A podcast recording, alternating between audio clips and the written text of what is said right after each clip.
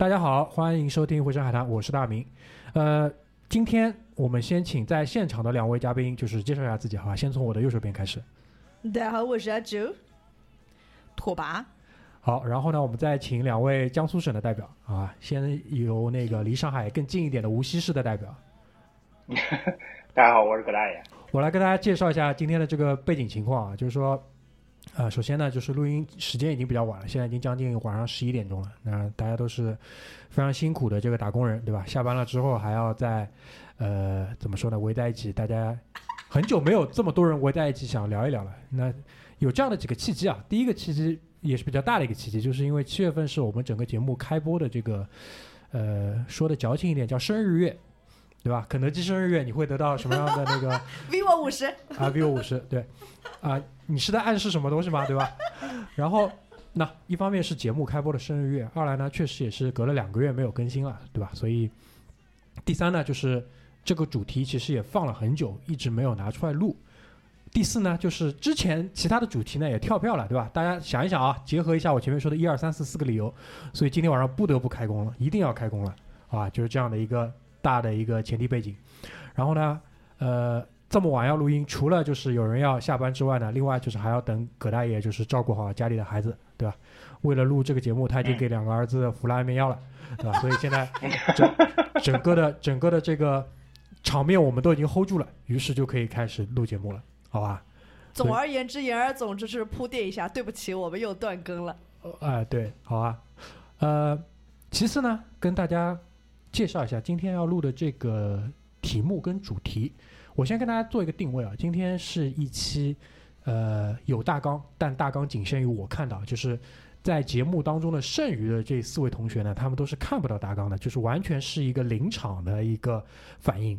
所以他们在当中出现任何什么嗯啊呃这这种情况呢，你们要保持谅解。然后我也呢不会去在录音剪辑的时候把这些东西去掉，大家就看一看各自临场的一个表现是什么样，好吧？大家就想象一下，有没有经历过这种面试的时刻？人家问你个问题，就是脑中飞速旋转，而且是这种就是疫情期间的视频面试的这种形式，对吧？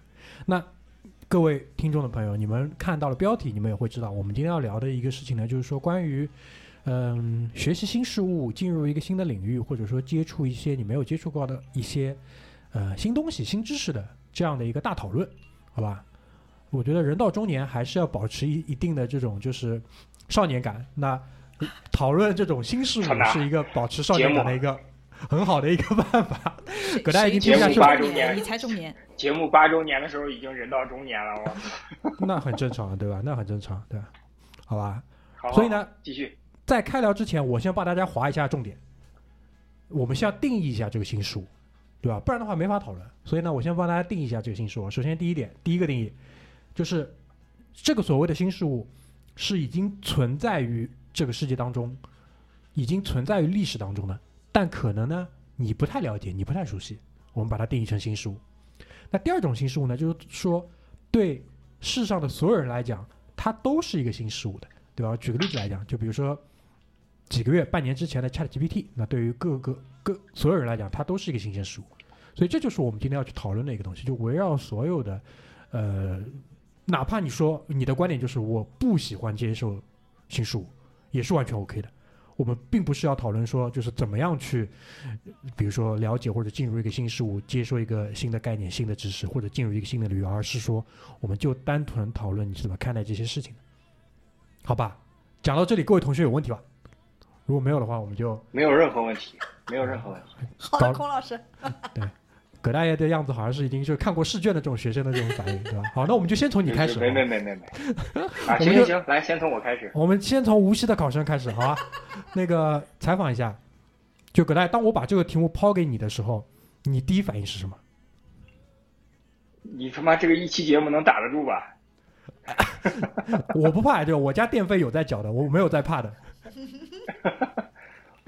不，你这个新事物，你这个，我首先。感觉啊，就是你这个范围一上来是我非常喜欢的，就是先划定范围，不要漫天要价或者是天马行空。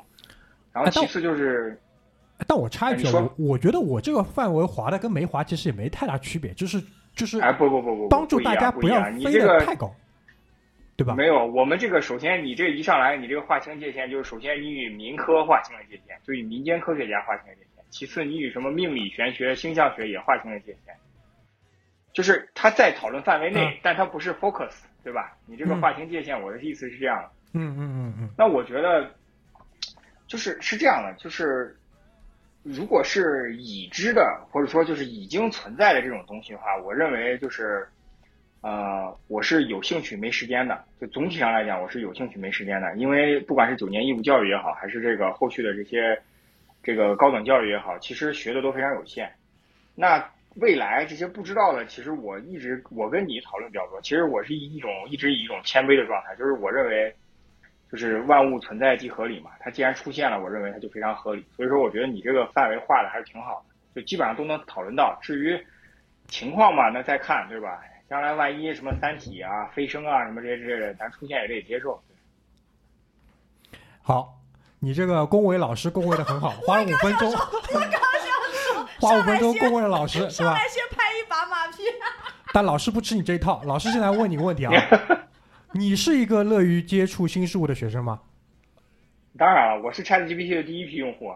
啊，那你可以展开讲一讲吗？可以啊，就是其实展开也没有什么展开，就是我是觉得说，它首先它替代我没有任何问题，对吧？但是我认为，就是我对于人工智能的了解，其实。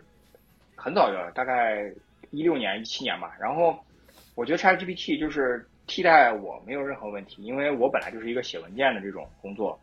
但是我认为很多人危言耸听说 ChatGPT 可以替换掉绝大部分工作岗位，或者说很多人就现在什么大模型就能替代掉绝大部分人的岗位。我认为这个是非常傻的一点。就举个很简单的例子，就是我用 ChatGPT 体会最深的一点，就是很多人叫嚣说 ChatGPT 可以替换到那些什么律师的初级岗位，或者是会计的初级岗位。我认为恰恰不能。因为 ChatGPT 对于这些具体工作没有任何概念，就比如说我现在日常工作中会经常问 ChatGPT 一个概念，然后这个概念会沿着这个概念问三到四个问题，就比如说这个概念怎么办，然后它的最新的研究成果是什么样子的，然后它比如说要实施，比如说我会问，比如 ChatGPT 你对于这个事物的风险怎么描述啊什么之类，它只能够做到这些。你比如说我问他，比如说我这个东西会出现什么风险，他给我罗列了一大堆很。general 的东西，很很普通的东西。然后我问他，那你能不能分析第二个风险，对于我这个问题有没有什么致命的影响？然后他又会回到那个非常非常笼统的答案，就是说这个风险会产生三四个结果，每一个结果其实都对应着之前的几个风险。就它是车轱辘话来回念的。但是据说，反正 GPT 三点五和四会有一个飞大的飞跃，但对此我表示怀疑，我真的表示怀疑。呃，首先我同意你的这个说法，因为。在我举个例子吧，就我平时听播客有听一些，比如说酒类 UP 主，酒类 UP 主问 ChatGPT 我要怎么调杯酒，他其实回答的东西就会比你刚才描述的这些东西更加具象一些。因为如果大家平时比如说喜欢喝点酒，或者或或者喜欢自己调点酒的话，你会知道就是调酒会有一些基本的公式嘛，对吧？那 ChatGPT 基本上就是一本正经的在胡说八道，但是。你会不会接受一个说法，就是说，因为每一次迭代，大家都是站在上一次的肩膀上嘛，那第一次开端还是会比较重要的。他以后对长远来看，是不是？比如说举个例子，就就像前面提到替呃替代掉律师的一些初级律师的一些呃文案的这些工作，在长远的未来来看，有这个可能性吗？你觉得？我认为，除非人类生产结构发生本质性的改变，比如说。就像《黑客帝国》那动画版里边演的一样，就是所有的基础工作全都是机器人完成，而非人类，就而非有机物体，而全是无机物体来完成这个的话，我认为是有可能的。但其他情况下，它只会不断演进。我举个，我举个，我我一直都举这个例子，就是我举一个极端不恰当，但我认为描述这个问题非常好的，就是，就是 iPhone 只杀死了诺基亚，但 iPhone 没有杀死任何台式电脑。笔记本电脑这种计算设备，就是它只是一个工具的迭代，它只是在这个工具领域里面变得更加强大了。但工具能替代掉你的手吗？就你有锤子，你会你你有你有了更好的锤子，你会不用手去用锤子吗？好，我听明白了。老师再追问一个问题啊，那按照你的这个话的理解，就是说当这个需求出现的时候，会有这个动力去把它迭代上去，只是说现在这个需求还没有这么明显。我可以这么理解这个话题吧？我认为是的，完全是。就我我我觉得就是就是，其实也不能说需求不那么明显，就是它它没有扩张到全人类都有这个需求。就你们需求被我们认为它被掐住，这个需求是被掐住的。对对对，就是这个意思，就是它暂时这个阶段是被限制住的啊！不要围绕 ChatGPT，我们还是围绕新事物，新事物。哎，对，新事物。哎，那顺便顺便问一问，呃，在座的其他的同学，就是说。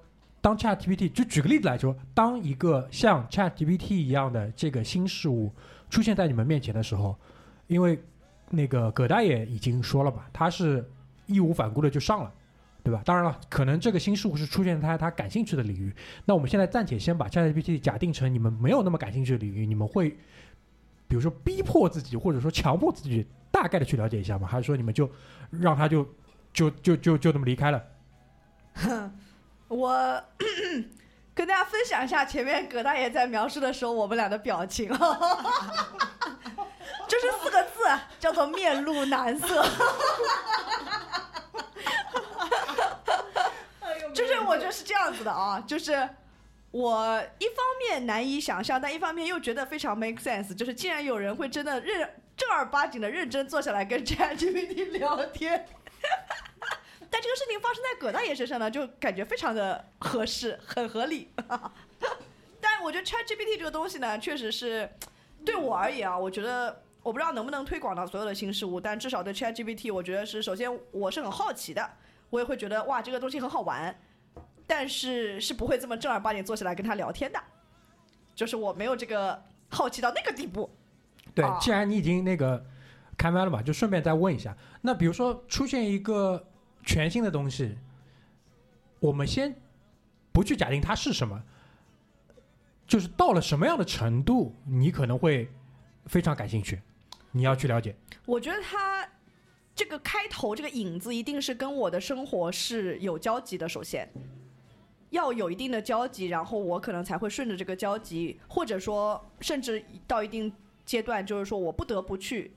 尝试和接触这个新鲜事物，所以说我们可以把你判定成需要推动的人。就是我觉得可能，如果你真的分分这种，就是有些就科技产品不是有讲什么 early adopter，就是第一波尝试尝鲜者，然后还有一些稍稍愣一下下的愣头青，我可能就是那个愣一下下。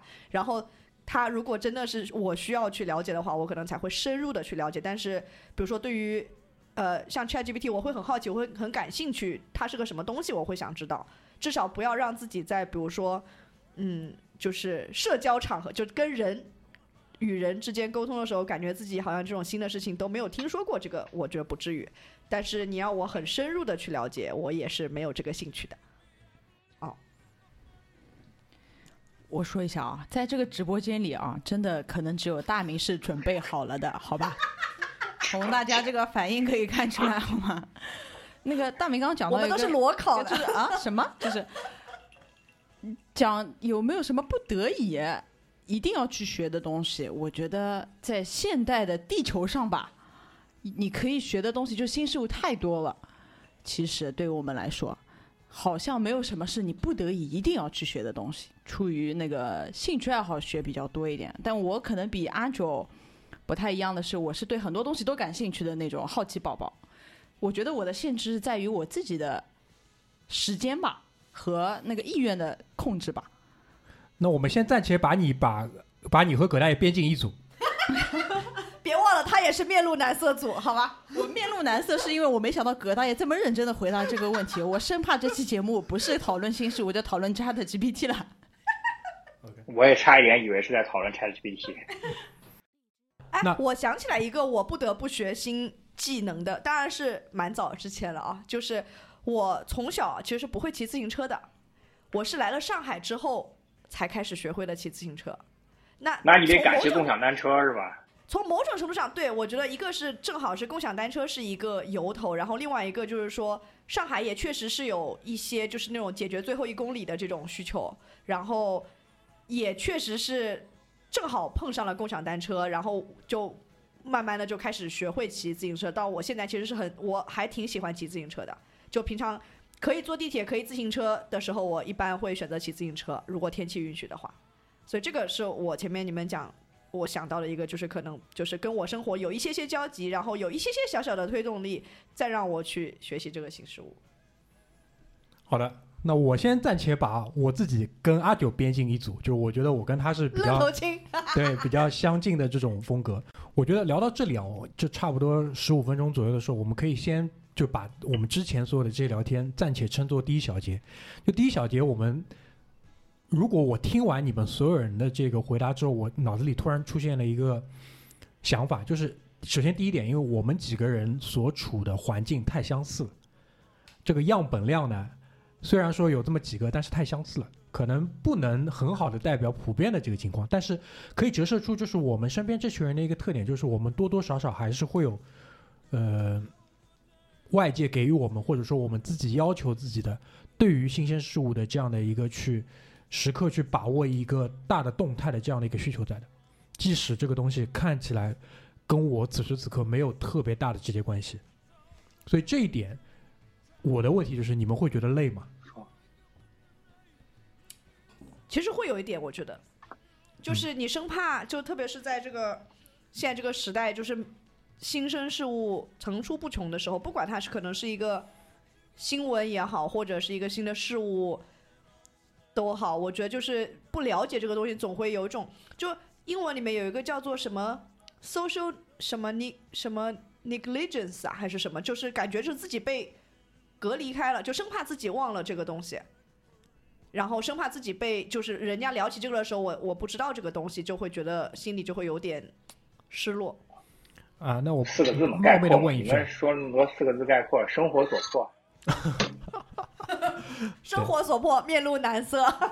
对，嗯，生活所迫，你也面露难色。那我冒昧的问一句，就是说，你们会不会觉得，就是随着年龄的增长，这种生活所迫的感觉，这个程度啊，是变得越来越强了呢，还是说变得越来越弱呢？还是说它暂且是保持一个恒定的发展的状态？我觉得这个它是属于一个缓慢增长，我不能说的是越来越强，它是一个指数级增长，还是说就是平稳的四十五度角斜上斜上增长？那我是觉得是一个恒定的缓慢增长。下面怎么有学生 Q 老师这种事情呢？对啊，我还在我还在等其他学生说话呢，先等先等其他学生。那让他们先说，老师你怎么想？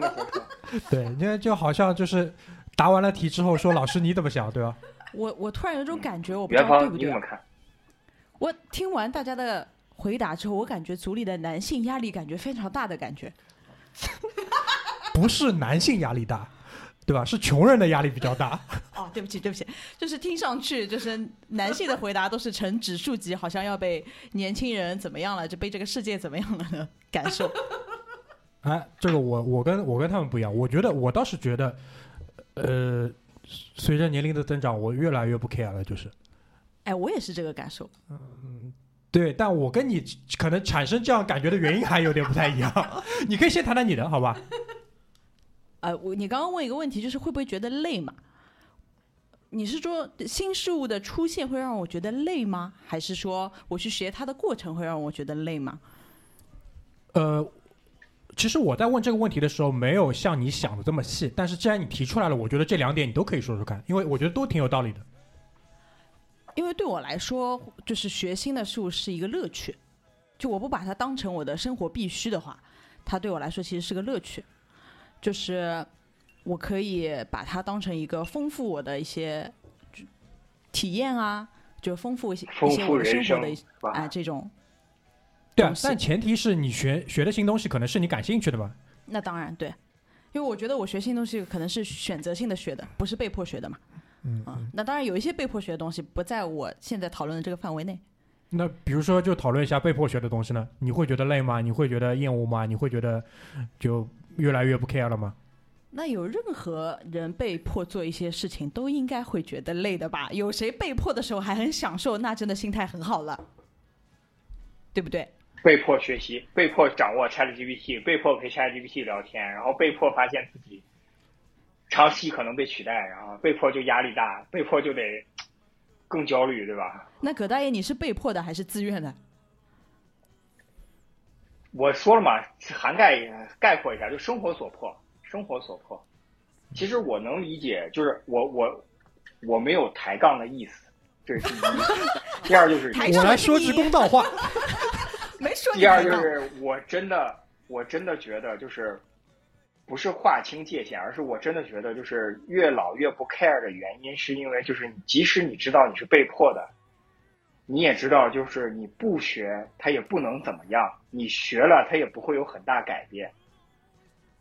这是我解释我第一条我不是抬杠的这个话的意思，就是我要解释这一下。我帮你总结一下，就是两个字嘛，麻了。哎哎哎哎，对，就是就是我肯定学这个东西，肯定不会像拓跋说的一样，就是有枪指着我去学干这个事情。但是你要说我这个事情是我特别乐意、特别牛逼，觉得学起来就跟这个非常有乐趣、非常嗨的这种感觉，也不太有。客观来说，真的是客观来说，也不太有。明白明白，呃，我顺着这个东西继续聊下去啊。那关于这一类可能大家没有那么感兴趣的东西呢，其实呃，在于呃可能会被划在就是接受一个新事物的这个范畴里面。我们现在深入的再来讲一讲，就是说你真的学进去的那一类，就我们转到这个，因为前面讲了这么多嘛，可能大家已经对于就比如说一些呃主动接受的或者说被动接受的这个已经划清了比较清楚的界限。那最近有没有一些东西是你们主动的接受进去的，然后呢，可能学进去了，或者说觉得自己对于这个东西的掌握，相比之前是有一个天翻地覆的区别这些内容？我举个例子来讲，比如说对于可能阿九跟拓跋来讲，在过去几年当中，呃，我观察下来，比如说滑雪肯定是从零到一，可能从一到二，从二到三，就是这样的一个慢慢慢慢在发展的这个阶段，对吧？你们有没有一个就是这样的一个过去几年当中，或者说最近的这段时间当中有这样的一个经历的？你轮流来嘛，你让轮流来，你点名嘛，老师点名，我已经有人想回答了。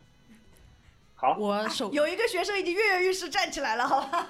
老师我来，我我我我，老师我。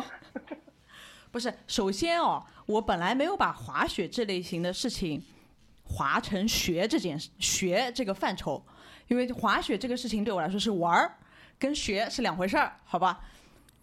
对，那我现在把它划进去吧，对吧？因为毕竟你还是从不会到会了嘛，那就是叫学。哦啊，行吧，那么呃，大体的方向是这样的。其实你这个话题在两年前有问过我们，在我的印象当中，其实我一直记得这个问题的，因为当时，哎，非常的啊、inspiring 啊，就是当时你问的时候，其实我真的有想过这个问题的，但是当时我非常的惆怅和焦虑，我觉得近几年没有什么我自己特别呃，好像主动发起的学习某一样东西，并且对我来说产生了效用的。所以当时我是这个感受，其实我是很担忧的。好学生的思维，我我这会儿玩也是也是这个想法。对吧？就哎让让你的这个真的是好学生的思维。对，让你的这个生活变得更丰富了，我觉得都可以算。而且你怎么知道你现在学了滑雪以后不能对你产生某一些就是你意想不到的帮助下届？冬奥会就要代表中国队了。所以我刚刚说了呀，就是我当时想的是，我最近学了什么东西，当对我当时是有用的吧？是没有。那我可能在不知不觉当中，或者我在我玩，我觉得是玩的过程当中获取了一些新的东西，可能以后会有用。但是在当下你问我那个问题的时候，我是害怕的，就是我的感受哦是，哎呀，我这几年怎么好像没有学什么有用的东西？你明白这个看我？手势，格局打开，好啊，看我手势，格局打开我觉。得这个 是很多人都可能有的想法，就是大家可能在生活里面，就是不自知的，可能有一些新的事物或者新的技能的学习，但就是你你就一下子猛的猛的一想，你可能会觉得都不会把这些想进去。就是我觉得我我我们现在越来越少说，我下定决心要去，就像比如说考一个什么大学，还是那种下定决心要去做一件什么事情，但更多的是那种自然而然的，就是就是学着学着就学会了。就是就是托就是阿九说的这种感觉，就大部分时候，大部分时候，对，你们想一下，我们最开始划的那两个范围嘛，其实这些东西都可以被划在这两个范围之内。所以你们可以先来跟大家分享一下吧，就比如说拓跋，你经历了这几年之后，你有你有你有，比如说进入一个什么新的领域，或者说学习什么新的东西，你觉得是就相比你之前是完全不一样的。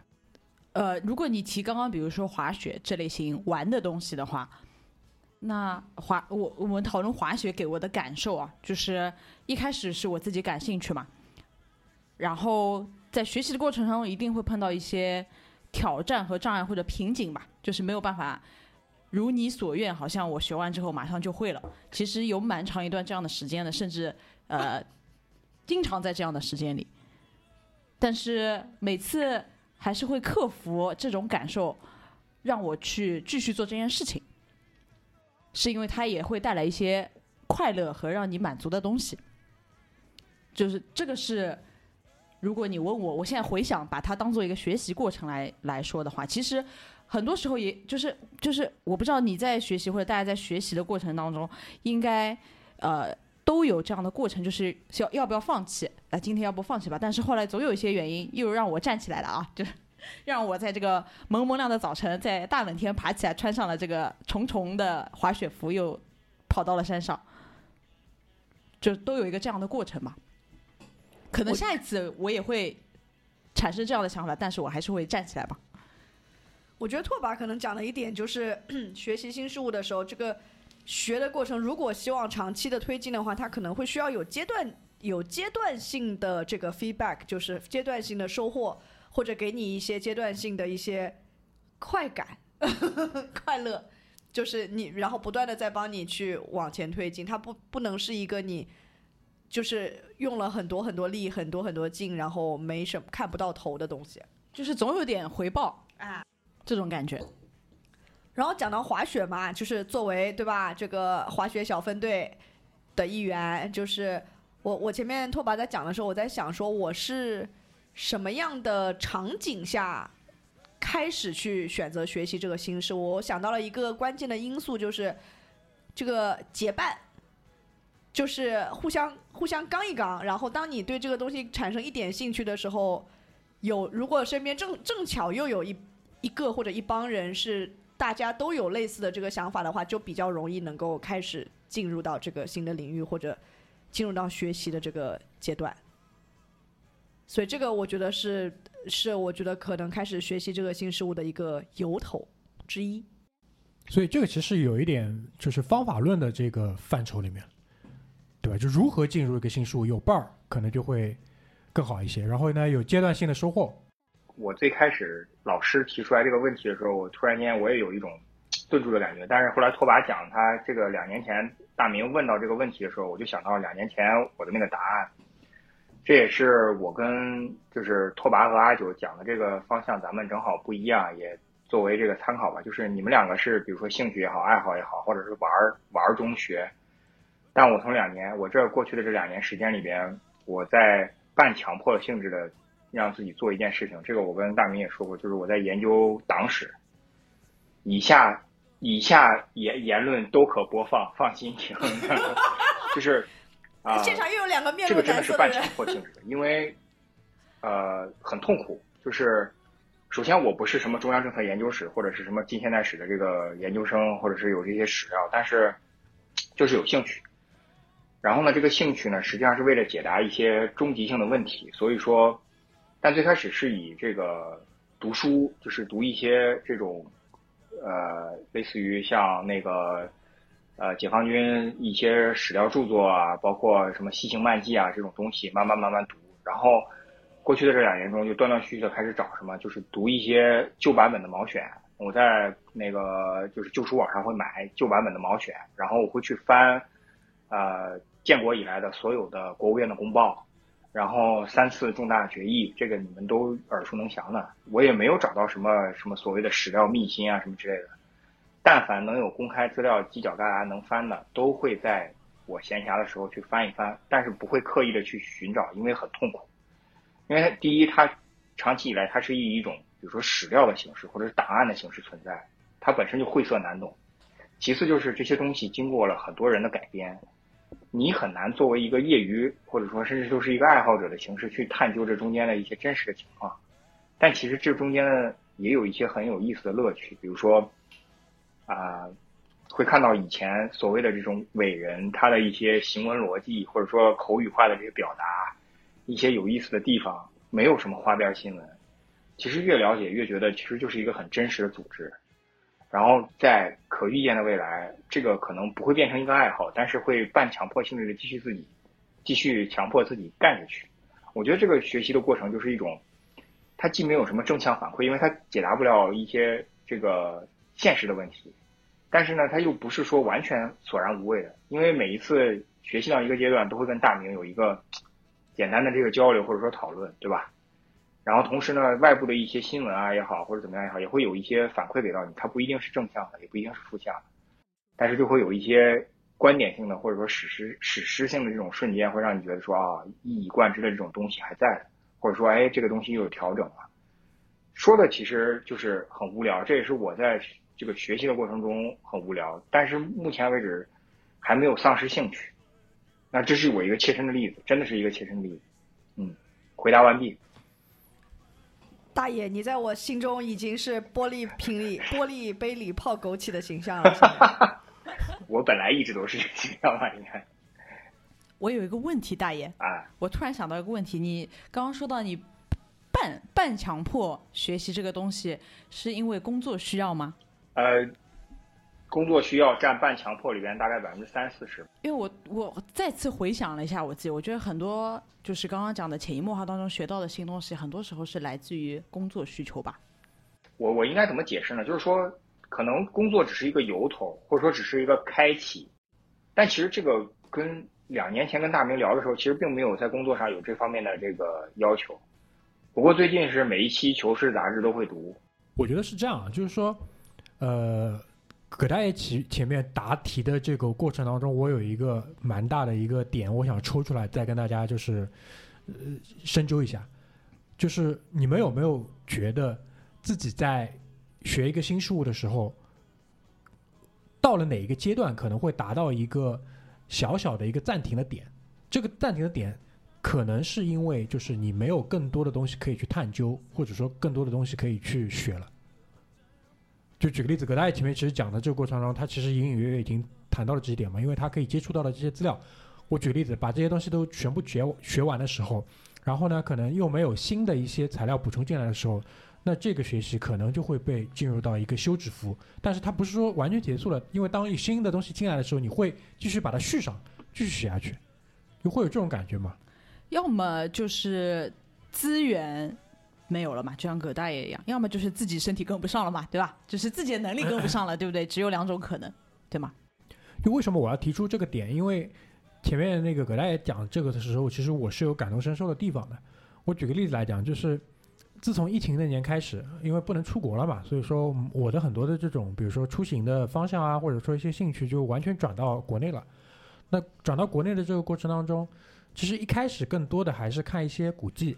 那看古迹的这个过程当中，举个例子，我们看了那个几大石窟啊、焦崖那的那些东西，就慢慢慢慢开始，就我开始接接触到一个一个领域吧，就是古建筑，就还留存在这片大陆上的古建筑。所以呢，对对于我来讲，就等于是接受了一个新事物的过程。那我的这个学习方法其实跟葛大爷提的还是比较相似的，就肯定你还是先从落到纸上的文字的这个角度去学，或者说我举个例子来说，呃，你 B 站上可以搜到所有视频，电视上可以播的所有的纪录片，其实这些东西都是文本的一个变形。那其实说到底还是文本。你把这些书看完了，你把这些 B 站上所有你可以找到的这些呃视频全部看完了之后，就会进入到一个阶段性的一些瓶颈。就我我自后来又回想了一下，我自己在接触一些新事物或者学习一些新事物的过程当中，可能这个时间会持续个两三年，但两三年之后，当有一个新的课题被打开的时候，基本上都是源于上一个课题基本上已经摸到底了，因为这个时候你就会有多的时间跟精力抽出来，然后你开始进入到一个新的领域，所以这个就讲到这一点的时候，我又回想起就是说。应该是葛大爷吧？他以前在某一期节目当中提到过一点，就是说我们对于一门语言的掌握是会影响到就是我们的这个认识认知范围跟认知上限的。啊举个例子来讲，我把中文的材料全部看完了之后，如果我可以再念英语的材料，那你我不能说你可以接触到的这些资料的呃内容是可以翻倍的，但至少是可以有一个很好的补充的。所以这一点我觉得是的。我举个例子来说，我还是拿古建筑举例吧。呃，梁思成的书，包括他们那个营造学社当中刘敦桢的书，这两为大家的这个关于古建筑的这个著作我都看了，两个人方向不太一样，对吧？一个是可能更加从那个史料的这个角度，哦不，从史学的，从更多的学科的角度，一个是从更多从工艺、从建筑的这个角度去分析。那这两部分内容全部达成了之后，再结合我可能自己跑到现场实际去看之后，到了今年，到了二零二三年的时候，我就慢慢的感觉到有一点点进入瓶颈了，因为没有更多的材料可以给我去看了。当然了，你也可以继续的下田野，对吧？去看更多的就是，呃，你没有看到过的这个建筑形式，但是它对于你对于这项你在接触的新事物的补充的程度是非常有限的。我举个例子，你看辽代的建筑，辽代建筑现在在中国大陆一共就八个，如果你看过其中的四个或者五个的话，那剩下的两三个其实看跟不看影响就没有这么大了。就这一点，我觉得可能是作为我们，因为我毕竟我们是普通人，我们作为普通人来讲，可以接触的这个范围相对有限，但同时公平来说，相比也不要说太远，就比如说我们的父母辈来说，我们去接受跟学习新事物的方便程度，或者说我们可以得到的帮助帮手，那真的是多的太多了。所以这一点上，我又想回过头来说一说前面我们谈到的一个点，就是，呃，不管是生活所迫也好，或者说自己的兴趣使然也好，因为基本上我们前面聊下来嘛，你会去接受一个新鲜事物，基本就源于这两个原动力，对不对？那基于这两个原动力的这个基础上，我们应该是相对来说比较幸运的一代人，就是说是可以快速的进入到一个新事物当中的。同时，这也会不会造成了一个结果，就是说我们对于一个自己正在接触的这个新事物，其实可能相比过去的几代人来说没有这么珍惜。当然，这个这个，说实话，我我不觉得这是我们可以选择的一个东西，就是我们也只是在这个大的环境当中去怎么说呢，就不停的去应变，或者说不停的去适应也好。所以我不知道，就是我前面讲的这点，你们有有不一样的这些看法或者感受吗？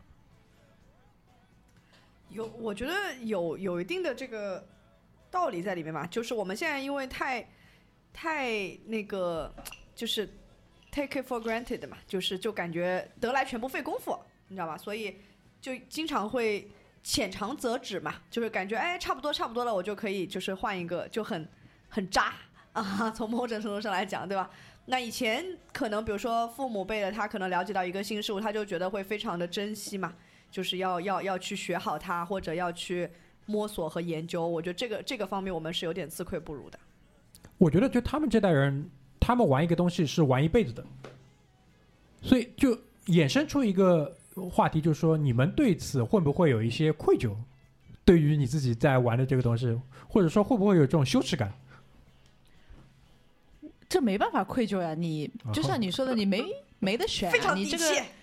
你这个时时代就是这个样子呀，你你愧疚不要愧疚对吧？你愧疚有什么用呢？对，我觉得嗯愧疚谈不上来。然后我是这样看的，大明就是不要我我反而觉得就是其实，在这一点上，我觉得阿九的那个就是 take for granted 的这个东西呢，我觉得其实不用太在意。为什么？就是因为事情出现之后，在我们父辈出现的事物发展到我们今天的时候，它一定是以一个更简洁、更直观、更靠近第一性的东西来展现的。我举个很简单的例子，就比如说小孩子教育的时候，为什么现在会越来越卷？其实并不是因为越来越卷，而是因为新的知识产生的速度足够快的同时，老旧的知识的结构化的东西和结果化的东西会更直观一些。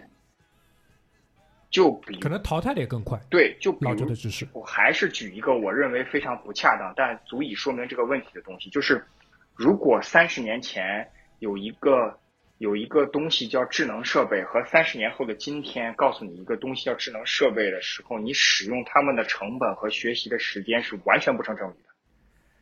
尽管它们同时都叫智能设备，就你在座的各位应该都能明白我在说什么，对吧？所以说，就是它，你能说今年今天的这个智能设备，我们直接就是拿来，就是说觉得理所应当的吗？不是，它是经过三十年的发展之后，它更符合了我们身体的某些东西、心理的某些东西、思想上的某些东西，对吧？就是就本来就大明经常开玩笑嘛，说 iPhone 原来就是身体的一部分，是一颗肾嘛，就意思就其实大概就是这个意思，就是说它不只是智能设备，就是包括所有的所有汽车也好，为什么会进化成电动车？高铁也好，飞机也好，就是它更直观了，它形成了一种类似于沉积岩一样的下一层。那你你的这个我们的这个人生生活在它沉积岩的上一层，你想要尽可能的吸取下一层的话，你必须要以一种结构化的、结果化的、更直观的这种东西吸引上来，然后你再去成为下一层。就我认为大概上是这个样子。好，那我追问一下，就是如果你们可以选的话，你们愿不愿意，比如说，在你以往已经接触过的这么多的某一些事物当中，成为某一个事物的专家？与此同时呢，你就是不不妨碍你发展新的就是兴趣爱好也好，或者说掌握新的这些知识也好。如果可以选的话，你们会会愿意做这样的人吗？但这个如果其实不成立的呀，对吧？我考不上清华是因为我不想吗？对吗？阿九是妈周星驰的继承人，后现代解构主义大师。对我我同意阿九说的，对吧？这个如果我能在一个地方专精，可能我这会儿已经专精了嘛。对啊，但如果你问我，如果我有机会回到过去，我会不会呃更加主动的去管理我自己的时间或者精力，去放在某一个东西上？那可能我会的。如果是是这这个问题的话，所以我觉得，就基于之前我们所有讲的这些东西的话，我可能会得出一个结论，就是说有很多时候也不是说我们不想，但是现在整个的这个。潮流也好，或者说外界给到你的这些信息也好，或者说你自身给自身的这些要求也好，其实是促使每个人都是非常多元的、多项的发展，就很难可能再产生一个某一个领域挖的挖的特别特别特别深的这种人。我可以得出这样的结论。我觉得那些人可能很在很早的时候就被筛选出去了。我真的很倾向于用这个词，就是那些人可能很早就被筛选出去了，不是淘汰啊，真的不是淘汰，就是被筛选出去了。以以前呢？以前的时代应该也是这样的话，如果照你这样来讲的话，对吧？呃，我认为以前的时代是的。对，只不过区别就是以前的时代没有这么多其他的人，他可以同时发展出特别特别多的爱好，或者怎么样？完全赞同，完全赞同。对啊，我我觉得就是，如果你真的非要，比如说把以前和现在做对比的话，那以前社会上也没有那么多诱惑呀。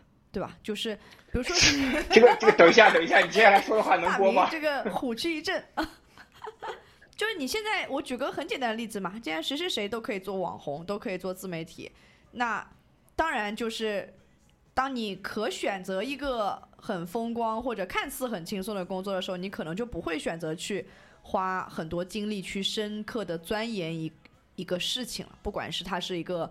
技术也好，或者是一项爱好也好，对吧？除非你是真的，就是骨子里 DNA 里面就带着，就是我不我不干这事儿我不行的那种，那很少很少了那种事，是吧？但你当你有选择的时候，一般不太会，就很少会有人去选择真的专精到一个事情上面。我我觉得还是有这样子的人的可能，但是，呃，不是我们普通人。哎。这个范围，我非常完全百分百认同拓跋说的。其实他不是说有的选没得选的问题，而是这些人，我很很早就被筛选出去了。这这个筛选是非常正向的那个意思，就是他们是被 chosen 的，是被选择的。其实这部分人的比例应该是不变，只不过就剩余的人的情况比以前要幸运的多。对，对，还是那句话吧，就活在了好时代。对吧？活在了新时代，活在了好时代，嗯，活在了红旗下。对对对，对吧？OK，明白。感谢党，感谢组织。哎，那当然，那当然，对。而且，对，确实是这样，因为我们所处的这个，比如说互联网的便利环、便利程度的环境，还是相当不错的。至少我觉得是第一、第二梯队里吧，对吧？在这个世界上，今天因为本来就是一个发散式的一个聊天，我我我也没指望说我们一定要得出一个怎么样的一个结论或者共识，只是想。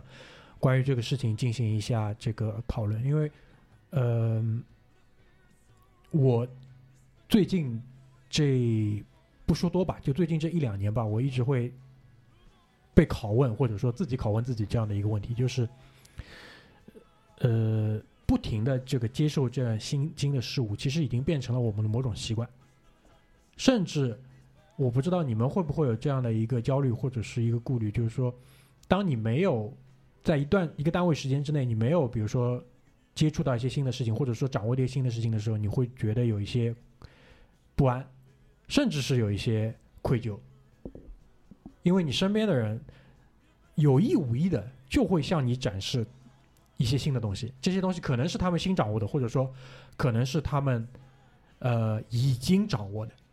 然后就会像前面阿九提到的，就是说你会觉得会有一些被拉开距离也好，或者说会有一些就是说跟不上时代的一些焦虑感。这这这一类可能跟我说的这些越来越不在乎这些还是有区别的，因为区别在哪里？就是这个点的问题。就比如说我掌握了一项人家不曾了解的一个新的事物、新的领域，因为我自己也在往这一级在发展，那这个过程就会，比如说让我有一个安全感。但如果我自己没有动，其他人都在动，无论他在哪一个领域继续在深挖的时候，这个点就会让我有一些不安的感觉。我不知道你们是不是这个样子，就是老师，我回答，你 说你说，呃，我我我觉得我是这样子，我不会因为嗯一些别人向我展示的啊、他获取的新的信息或者技能也好而感到啊、焦虑或者不安。但是刚刚我说了嘛，其实你两年前问这个问题之后，我其实也有一直在拷问自己这个问题。你可能没有想到，你当时问这个问题对我产生的影响还是蛮大的啊，老师。小小的心灵里，在我小小的心灵里留下了这个种子，但我也一直在拷问，所以我其实觉得还是需要主动的去计划一些学习的，对我来说，而不是光靠潜移默化，或者我不得不，或者或成呃感兴趣了，然后我去学一点，然后我又可能呃没有资源了，或者说我对其他东西感兴趣，又去学一点其他的东西。我我其实一直有这个焦虑，是我应该要主动去学习一些技能。嗯，所以，呃，所以比如说我最近有在计划学习语言，嗯，就是想给自己安排一些这样的东西，变成啊，就像刚刚说的半被迫，就是我迫使我自己这种感觉。我嗯，就今天这近一个小时聊下来啊，就是我有一个我有一个就是感想，但我没有结论或者是总结。就是前面我们讲说，就我前面讲说，就是会有一种担心被呃身边的人遗忘，或者说参与不了人家讲的话题的这种恐惧或者是担忧嘛。但是我又忽然想到说，当大当葛大爷就是侃侃而谈他跟 Chat GPT 的这个互动的时候，我倒也没有这个担忧。对啊，不会形成任何社交压力啊！我我讲这个故事也不是为了感形受就很成社交压力。奇妙，就是我也没有觉得好像大爷讲的这个我不是很感兴趣，或者我也听不太懂，而感到有任何的顾虑或者恐惧。你们觉得是什么原因呢？对，所以问题出在哪里呢？就不是不是很 care。我就就说我还没有什么总结和，我就是刚刚忽然想到了这个，就我我忽然想到了这个这个 feeling 这个感受上面的不是一样。不要形，我没有任何形成社交压力的意思。而且你，我觉得阿九的这个反应就是我最想要的。不要因为我说 ChatGPT 怎么样，你们就怎么怎么样，没不要任何那个什么。这因人而异的，不是所有人都需要社交的。其实就是你没有社交压力，是因为不是不是一定要，就像我也没有社交压力啊，就是不是说你说了什么东西，如果我不知道，我会很焦虑，我不会嘛。就这个不是所有人都会有的，可能有一部分人是会有社交压力这个东西，但你可能不不是有有社交压力的这类人。我有啊，我有啊，老师。不是，我觉得你应该想一想，就是到底是 Chat GPT 的问题还是葛大爷的问题？大爷，不是不是，你听我解释。对吧？就举个例子，你可以回家自己想一想，比如说是拓跋学了拓 Chat GPT，你会不会紧张？如果拓跋学了 Chat GPT，你也不紧张，那你就换一个想法，对吧？比如说拓跋学了什么东西你会紧张？你可以用排除法来解答这个问题嘛，对吧？好吧，这个那、开玩笑啊，这个是我觉得一个引引起了阿九了深。深的思考。对吧？你可以用，你可以用排除法，就是排列组合的这种排除法来筛选出最这个问题最终的这个答案是什么。比如说套把打了 Botox，我并不知道 Botox 的效果是什么样的，我会感到焦虑。哎，这就对吧？这个我就一直想说，就是你们都没有人说反例，就是你们有抵触过哪些新新新知识吗？就是大明整场都没有问，其实我一直憋着想说，我跟你讲，我特别抵触一个新领域，就是美容。医美是吧？你想说医美是不是？不是宽泛的意义上的美容，小到就是大爷，对啊、你说你说你说，大爷，我跟你说，我曾经也是非常反感医美的，但是当你一旦尝试了之后，你就会告诉我真香。啊，对，就是至今为止，就你说完什么使你反感？就你说完这段话之后，我都就非常反感，就没有任何这个缘由，而且我也询问过我自己很多次，就可能没有没有什没有什么特别的理由，就是我不是我反感的原因不是反对啊，就托马你不要不要不要误会，我不是反对，你很在意拓跋的想法的呢。我没有社交压力，你反对也没关系的，好吧？但我想问一下，你有没有了解过他？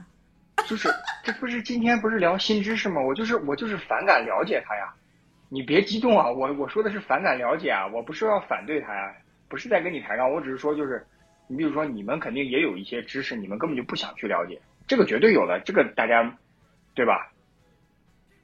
哦，就不，我不是激动啊，也不是跟你抬杠啊，我只是想了解你这个过程，是你了解他之后讨厌他，还是说没有了解他，但是呃知道了他之后就选择不去了解他？对我选择不一样我。选择不去了解他嘛，就是我就就是可能到不了这种反感的程度，但是我选择不去了解他嘛。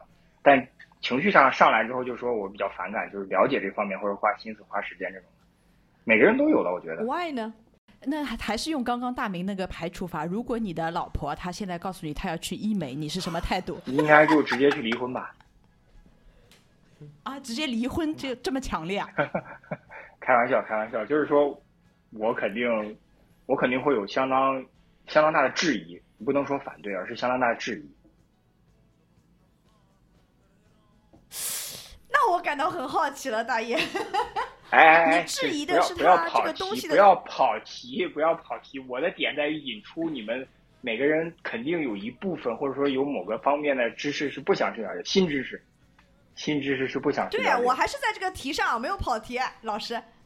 只是拿你做个例子，我们非常的好奇，为什么会产生这样的心理？对，就是你觉得自己不是很想去了解他，不先不说反不反感啊，就是说你感觉自己不是特别需要或者不是很想去了解他的这个出发点是什么呢？你觉得这个事情你没有用，还是说你觉得就人家的一些论调让你觉得是与你的价值观相违背，还是是什么原因？我就很好奇。就老师能说吗？我觉得呢，总结一下，骂人的就不要说了，好吧？对，无非呢就是道德层面的，要么就是技术层面的。对啊，因为因为我们已经排除了就是时间精力层面的这个问题，那无非就是道德层面跟技术层面这两者了。不是不是，因为为什么我们两个人这么好奇？我觉得，因为刚刚葛大爷提到了一点，他说他也不知道为什么，但我觉得能产生这样就是反感或者讨厌的，他一定有为什么的，就是一定有他理由的，这是我们很好奇的原因。你给你给他一个台阶下，好吧？你给他一个台阶下，我觉得这个这个就聊到这里就差不多了。因为那我总结一下，无非就道德层面，要么就是技术层面。他前面问问完了之后，我仔细地想想了一想，我觉得倒没有什么东西是我特别排斥的，无非就是有一个优先级的问题，就我可能没那么感兴趣，但我不排斥。就今天闲来无事，两个人，就比如说有两个人跟我一起吃饭，他就要跟我聊医美，我肯定也听的，甚至我会被他们就是带来的这些新知识所愉悦、所取悦，这是有可能的。但我不排斥这些东西。对，所以就是为什么我这么好奇，你知道吧？就是我和你一样，我也没有觉得有什么知识是我排斥，觉得说我不想去了解的，或者甚至有意的避开的。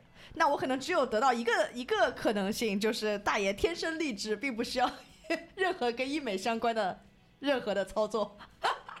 我所谓的技术，并不是指就是比如说什么医美的技术或者什么技术，而是从他可能接受的这个呃渠道的有限性啊，或者说其他的这些，他可能就会有一种天然的排斥，或者说他对于这个领域过往有一些比如说不好的一些回忆啊这一类的，但并但又并不涉及到道德判断的或者说道德批判的这个程度上，好？所以我觉得这个葛大爷提的这个点，我确实没有想到过。原因就是因为我前面解释了嘛，因为我好像潜意识当中我并不觉得有什么新的东西是我完全完全排斥的。这个倒是一个很好的补充啊，我觉得。对的，打开了新思路啊，对了，看我手势，格局打就是开，局格局打开，格局又打开了。嗯，格局要打开。对好呀，所以呃，我觉得今天咱们这个聊天呢，基本上已经进入尾声了。然后最后，我觉得我可以呃，把我为什么想在今天继续去谈这个事情，就是再跟大家可能从就是在整期节目结束的这个时间点上，再跟大家抛一抛。当然，我不是希望像两年之前给拓跋的这样的一个灵魂的拷问，心理的阴影、灵魂的拷问，这样就是来来问这个问题。我只是只只是突然想到了，因为我会有一个阶段性的这个怎么说呢？阶段性的一个行为，就是我会百分之一百的时间精力，就是除了比如说工作生活以外的所有的时间精力，我会扑在某一个事情上。然后呢，让我感到非常不舒服的一个点就是我前面提到了，因为材料的有限，或者说我对于语言掌握的这个程度的有限，每每一段时间之后，这个东西就会结束。因为结束之后呢，它可能会让我有一些，比如说失落感或者空虚感。因为我我很清楚的一个点就是，我并不是百分之一百掌握了这些事情。所以呢，但是在这个学的过程当中，就像前面各位都提到了，其实你会有一个很强的一个满足感跟快感的。然后我又试着去拆解了这种满足感跟快感，我觉得这当中分成几个部分。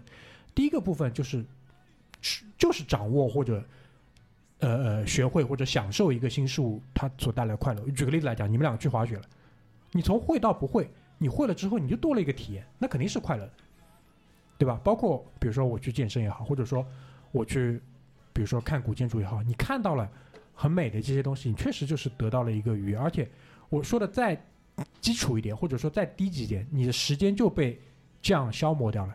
然后消磨的这个时间又让你觉得是有所收获，这个本身是一个快乐的感觉。那第二种，就是在这个快乐或者满足感当中，我认为是有了一定的安全感。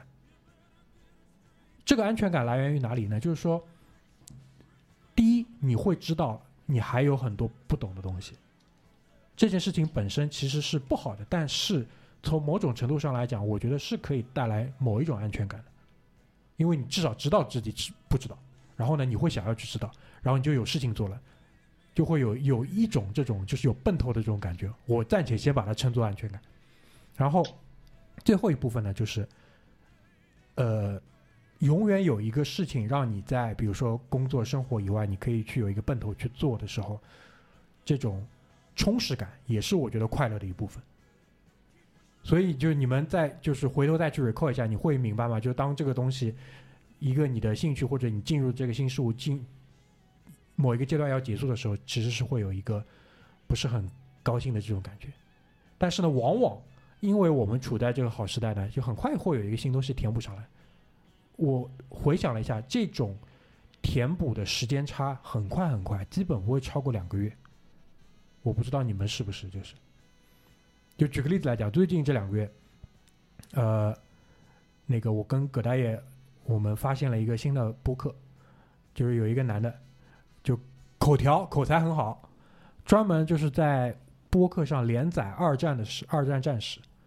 这可能是一个你们不感兴趣的话题，但是他他好在哪里？它好在就是说，它把呃太平洋战场、欧洲战场、北非战场，它除了没有把中国战场讲进去之外，就把中国以外的几条战场以时间轴平行剪辑的这个方式在叙述，然后一下子就把。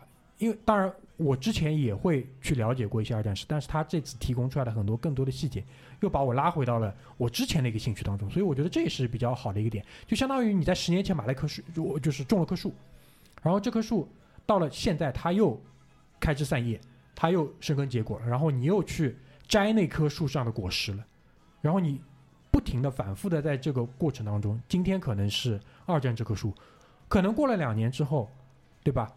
我们。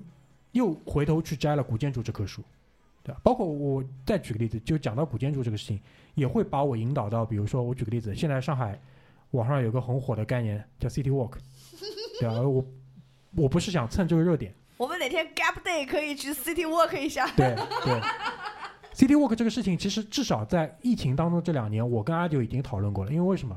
因为虹口区，因为我自己住的这附近的这一片梧桐区的 City Walk 的这些路线，我走的已经很熟了，就很多的老的建筑，它的典故史我是很清楚的。但是也是因为就是看古建筑的这个契机跟缘由，我知道了虹口区的公共租界，包括日租界，会有一些非常有意思的还留存在上海的一些建筑，比如说那个本院寺的上海别院，包括在同样的那条乍浦路上，还有日本的本固寺，就是一个非常漂亮像鸟取一样的门头跟日式的神道教的这个门头的这个建筑，它就在一个很破败的垃圾桶的围墙的背后。所以在疫情当中那两年，我我就跟阿九讲，我们有机会去，就是可能规划一条虹口区的 City Walk，对吧？作为虹口的这个居民，阿九对吧？甚至到了今年，我们在小红书上就会发现，有一些博主他就开始收费的做 City Walk，包括到了最近这一两个礼拜就不对了，City Walk 变成了一个热门词汇，对吧？不就是遛弯儿嘛，压马路嘛，然后变成 City Walk，街溜子，街溜子，但但跟那个还不一样。就我们理解的 City Walk，它肯定还是有目的性的去找、去看，然后去了解它背后的一些东西。这个其实就是我们过去的在人生当中，就是你种下的这个兴趣，然后它隔了一段时间之后，它又开枝散叶发芽。我觉得这是可以带来的一个很好的一个持续性的满足感。那总结一下，就是说了这么多之后，我要得出的一个结论，或者说我今天想要抛出的一个结论，就是我们所处的这个信息时代，它给我们带来的这个好处。它帮我们搭建起或者构建起我们自己的这个宇宙的便利程度跟丰富程度是很高的，但是我有我的遗憾，我前面也提到了，就是我好像，当然这是我个人的问题啊，不是时代的问题，也不是其他的问题，就是对于我个人来讲，一个很大的遗憾就是我没有办法成为某一个领域特别特别特别屌的一个专家。我不是说那种就是靠这个吃饭，靠这个呃生活，靠这个比如说发表论文那种专业，而是说一个。中文播客算不算？我觉得不能，对吧？但确实这个东西我做的时间比较久，有机会，包括我跟葛大爷可能会跟大家再做一期节目，是关于中文播客的，对吧？这个哪有专家是两个月才更一期的？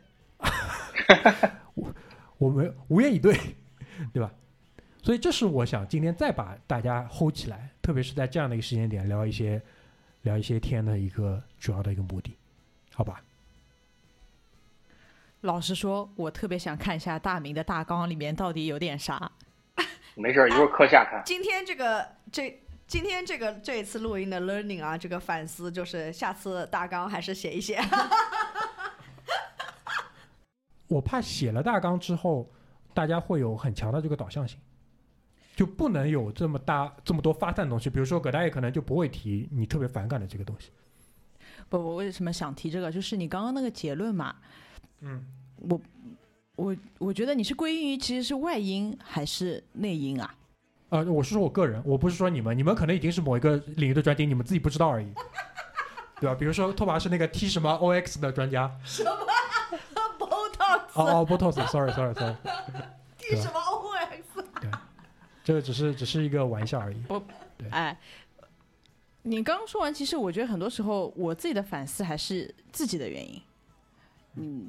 可能刚刚我们说了很多时间啊，可能我们能获取的资源的局限性啊，但归根结底，结底如果我真的想成为某一个东西的专精的话，还是来自于自己的这个圆洞里面。如果我真的想，比如说古建筑，对吧？你真的想往这个方面研究，你可能放抛弃所有，对吧？是的，就专精这个东西。是的，我说了嘛，这个是个人能力的问题，这个还是个人能力的问题。而一方面是个人能力问题，二来呢就是说。可能是你对于这个东西的兴趣还没有压过所有一切，这也是另外一个原因。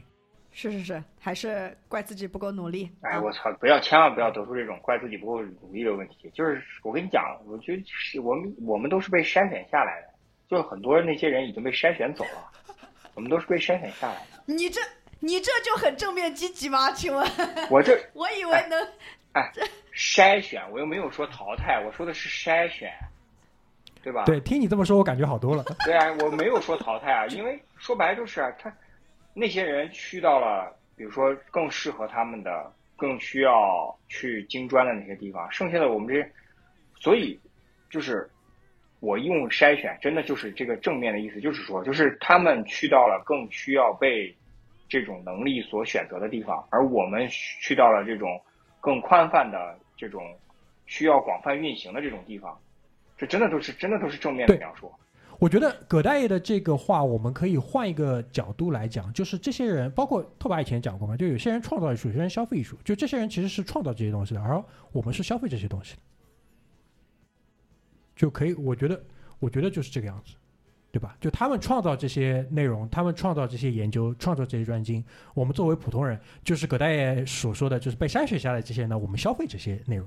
对，就是我我认为就是你我们是消费者，但是不是被筛选，就是大家是同在一个起跑线上，然后同时筛选，没有我一直都觉得就是筛选这个过程，它不是说有一个那种类似于上帝的角色去筛选这些人，那倒没有，就是我们只是流流，就是梦龙分嘛，我们只是被分流到了不同不同的地方，然后但是我们生产的一些内容，他们也需要消费啊，这个是相互的，这个是相互的。